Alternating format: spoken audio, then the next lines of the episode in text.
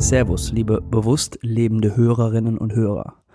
Äh, die heutige Folge ist eine Solo-Folge von Frederik. Ich bin in der Folge nicht dabei. Ich spreche nur das kurze Intro ein, da ich mich in den finalen Zügen meines äh, Umzugs befinde und ich äh, dementsprechend keinen Termin mit äh, Frederik ähm, einplanen konnte.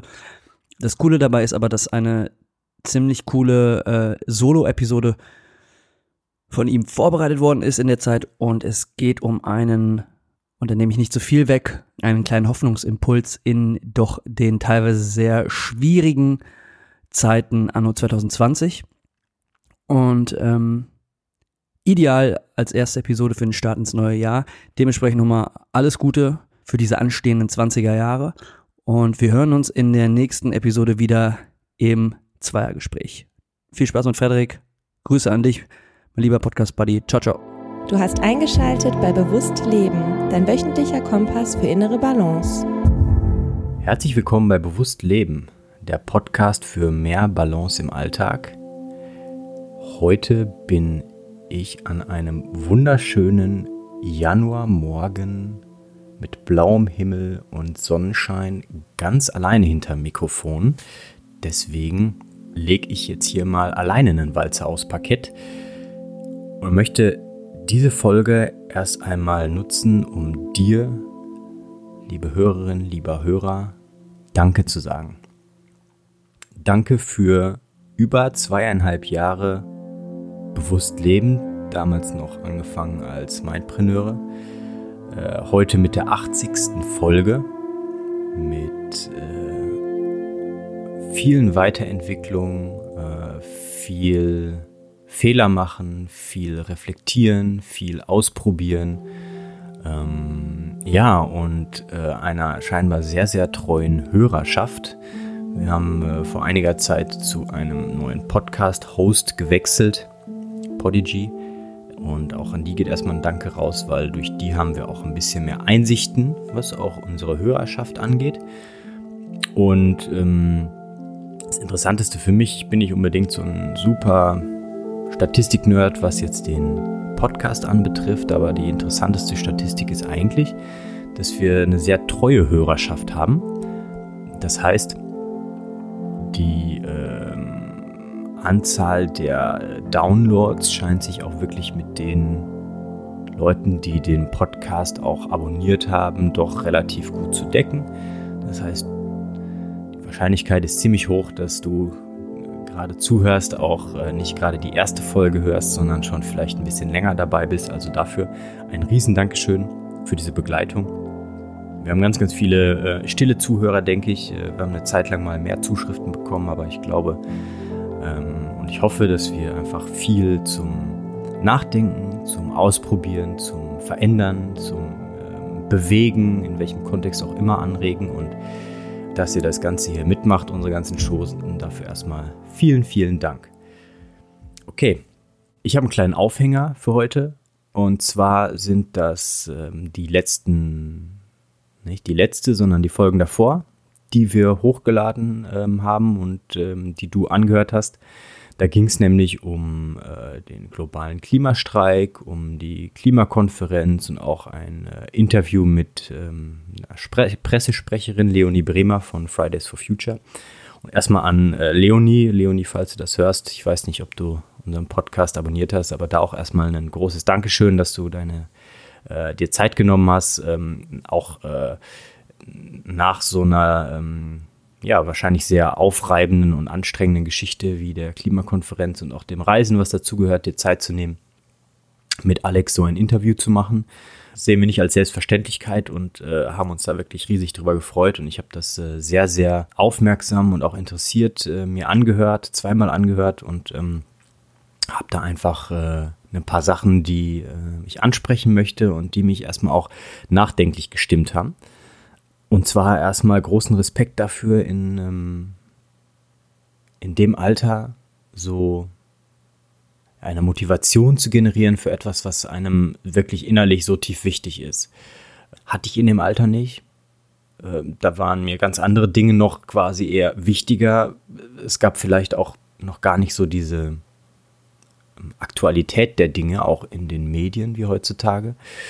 Aber dafür erstmal auch ähm, Riesenrespekt, sich so da reinzuhängen für eine Sache, die einem wirklich am Herzen liegt und für die man brennt. Ne? Also es ist, äh, denke ich, etwas, wo sich, wo man sich, ähm, wo ich mir auch selber für mich äh, eine Schnitte abschneiden kann, zu schauen, okay, äh, welche Dinge kann ich auch tatsächlich loslassen, die ich äh, vielleicht vom Herzen her gar nicht so brauche und verfolgen will und ähm, die Energie dann im Endeffekt noch mehr in das reinstecken, was wirklich dieses äh, Feuer entflammt und äh, was dann wirklich wichtig ist. Zum Thema Klima, Klimawandel ähm, als ein Bereich, in dem sich Dinge verändern und inwieweit wir dort Einfluss drauf nehmen können.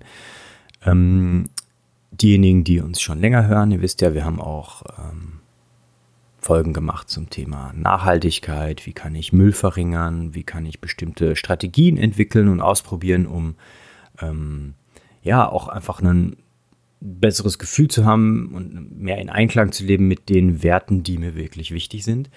Und ähm, ich glaube, damit fängt es auch immer an. Und das ist auch genau der Punkt, der mich so ein bisschen nachdenklich gestimmt hat und wo ich so ein bisschen Fragezeichen hatte bezüglich meines eigenen Verhaltens und ähm, das war die Aussage von Leonie, dass sie meinte, ja, also das, was wir als Einzelne machen, das, das ähm, hat im Endeffekt, ähm, so wenn man diese großen Messfaktoren anguckt, wie CO2 und so, hat das eigentlich überhaupt gar keinen Effekt, sondern da brauchen wir gesamtpolitische Entscheidungen. Und da bin ich absolut bei ihr. Nach einigem Nachdenken ist das auch genau das, wo wir, denke ich, Energie reinstecken müssen und wo wir äh, vielleicht nicht nur durch ähm, Kreuzchen bei der Wahl, sondern vielleicht auch durch die Teilnahme an unterschiedlichen Aktivitäten, ob es jetzt mal eine Demo ist, ob es aber auch einfach ähm, das Engagieren in irgendwelchen ähm, Organisationen oder so ist, ähm, oder auch einfach nur, und da komme ich jetzt zu dem Punkt, dass darüber reden, Leute tatsächlich zum Nachdenken bringen und durch die eigenen Verhaltensweisen auch vielleicht vorleben, dass es bestimmte Dinge einfach nicht gut sind, so wie wir sie machen, und dass es auch Alternativen gibt. Und ähm, mich hat das erstmal so ein bisschen, hm, ja, so ein bisschen zu einer Resignation gebracht, weil ich so dachte, hm, hat das jetzt echt keinen Sinn, was ich hier mache, dass ich ähm, darauf achte, Verpackungen zu reduzieren, ähm, wenig Auto zu fahren, ähm, zu schauen, okay, was gibt es für unterschiedliche Möglichkeiten, wirklich auch Energie einzusparen. Ähm, alles mit einem unperfekten Anspruch. Ich denke, das müssen wir einfach auch uns zugestehen, dass wir als Menschen immer Verbraucher sind. Wir sind Beeinflusser auch unserer Umwelt. Ähm, von dem Tag, wo äh, ja, wir eigentlich äh, in unserem in, äh, ja, heranwachsen. Ja, schon bevor wir auf die Welt kommen, sind wir Beeinflusser unserer Umwelt. Und dementsprechend ist es immer wieder ein Versuch, macht klug und ein Trial-and-Error-Prinzip. Ne? Aber wir können uns da trotzdem, denke ich, auf bestimmte Rahmenbedingungen einigen, die erstrebenswerter sind, was zum Beispiel auch die Nachhaltigkeit, die Langlebigkeit und auch eine äh, Zukunftsträchtigkeit unserer Verhaltensweisen angeht. Und da bin ich absolut der Meinung und deswegen werden wir das auch in unserem Podcast immer wieder aufgreifen, die Eigenverantwortung. Der Einzelne ist absolut in der Lage, Veränderungen durchzuführen. Erstmal nur bei sich, nachzudenken, zu recherchieren, Dinge auszuprobieren und dann durch etablierte Verhaltensweisen auch tatsächlich seine Umwelt zu beeinflussen. Ich möchte mal ein Beispiel geben. Und zwar habe ich äh, vor nicht allzu langer Zeit äh, meinen Job gewechselt, Wohnort näher. Das heißt, ich laufe jetzt zur Arbeit. Ich bin jeden Tag, bin ich so 25 Minuten hin, 25 Minuten zurück, zu Fuß unterwegs. Das heißt, ich brauche mein Auto im Alltag nur für, wenn ich mal größer was einkaufen will oder wenn ich irgendwo hinfahre, um jemanden zu besuchen. Weil wir hier in unserem dörflichen Bereich echt schlechte öffentliche Verkehrsmittelanbindung haben. Ähm, oder wenn ich mal wirklich ähm, zum Beispiel zum ähm, Klettern fahren will. Ne? Aber ansonsten laufe ich. Und das führt auch dazu, dass ich mittlerweile sogar auch teilweise, und das äh, werde ich heute auch machen, weil ich heute ein bisschen Zeit habe, äh, mit einem großen Rucksack zum Einkaufen ins Dorf laufen werde. Und ähm, das führt dann auch dazu, dass ähm, beispielsweise im Kontakt auf der Arbeit, wisst ja, wenn ihr treue Zuhörer seid, dass ich Physiotherapeut bin und da spreche ich mit Patienten natürlich auch über alle möglichen Themen ähm, und auch mit Kolleginnen und Kollegen. Und ähm, ich merke schon, dass es ähm, viele Menschen erstaunt, dass ich so eine bewusste Entscheidung treffe, zur Arbeit hin und zurück zu laufen, weil es ja auch schneller wäre, mit dem Auto zu fahren. Ich innerhalb von drei Minuten auf der Arbeit oder fünf Minuten. Aber dass es auch dazu führt, dass ich zumindest das Gefühl habe, dass da bestimmte Denkprozesse bei den Menschen ähm, anlaufen, darüber nachzudenken, wie sie selber mehr Bewegung in den Alltag reinbringen können weil sie vielleicht auch merken, dass ich da nicht nur A voll hinterstehe, sondern dass es auch B einfach Effekte hat, die auf mein Wesen und auf mein ähm, Auftreten, auf meinen Kontakt mit meinen Mitmenschen, auf meine innere Balance einfach große Einflüsse hat. Haben wir auch schon mal, habe ich auch schon mal eine Folge gemacht mit einem Bewegungsimpuls, wie wichtig das ist. Und ähm, das ist ja auch eine Sache, die entscheide ich für mich alleine. Erstmal nur für mich, und die hat aber auch Einfluss auf alles andere. Genau das gleiche wie wenn Alex und ich ähm, uns Essen vorbereiten und mitnehmen. Alle anderen irgendwie mal eben schnell ein Brötchen beim Bäcker oder in der Kantine oder sowas was essen, aber wir das durchziehen und andere Menschen dadurch auch animieren, darüber nachzudenken, okay, kann ich da vielleicht auch etwas für mich anders machen? Und genauso ist es, denke ich, auch in Bezug auf alle möglichen anderen Dinge. Das sind natürlich nur Sachen, die im Kleinen einzelne Menschen beeinflussen. Aber wenn wir uns mal anschauen, die Greta Thunberg beispielsweise, Fridays for Future, die hat am Anfang auch allein da gesessen. Ne? Da war nicht einfach so, dass sich äh, auf einmal tausend Schüler gedacht haben, jo, mir ist das wichtig, wir setzen uns morgen zusammen als tausend Schüler. Nee, da war eine allein und die hat angefangen und die hat alle anderen animiert. Und jetzt sind wir so weit, dass in allen möglichen Ländern sehr viele Menschen nicht nur dafür ein Bewusstsein haben, sondern auch tatsächlich Dinge unternehmen und Energien da reinstecken, dass sich wirklich jetzt mal was ändert. Und das hat mir dann, als ich darüber nachgedacht habe, hat mir dann Hoffnung gegeben, dass dieser einzelne Mensch durch so einen Willen und ein, ein bestimmtes Wertesystem, aufgrund dessen das Handeln ausgelegt wird, so viel in der Welt bewegen kann. Und das ist auch zum Beispiel der Segen der neuen Technologien. Das hätten wir gar nicht, wenn wir immer nur Mund-zu-Mund-Propaganda hätten und wir alles nur im ja, dörflichen Rahmen bleiben würde hätten wir wahrscheinlich viele Probleme nicht, die wir heutzutage haben. Aber so können wir zumindest dafür sorgen, dass wir da Lösungsstrategien für entwickeln. Und das ist eigentlich auch der, ja, der Tenor der heutigen Folge. Ja, Hoffnung anstatt Resignation.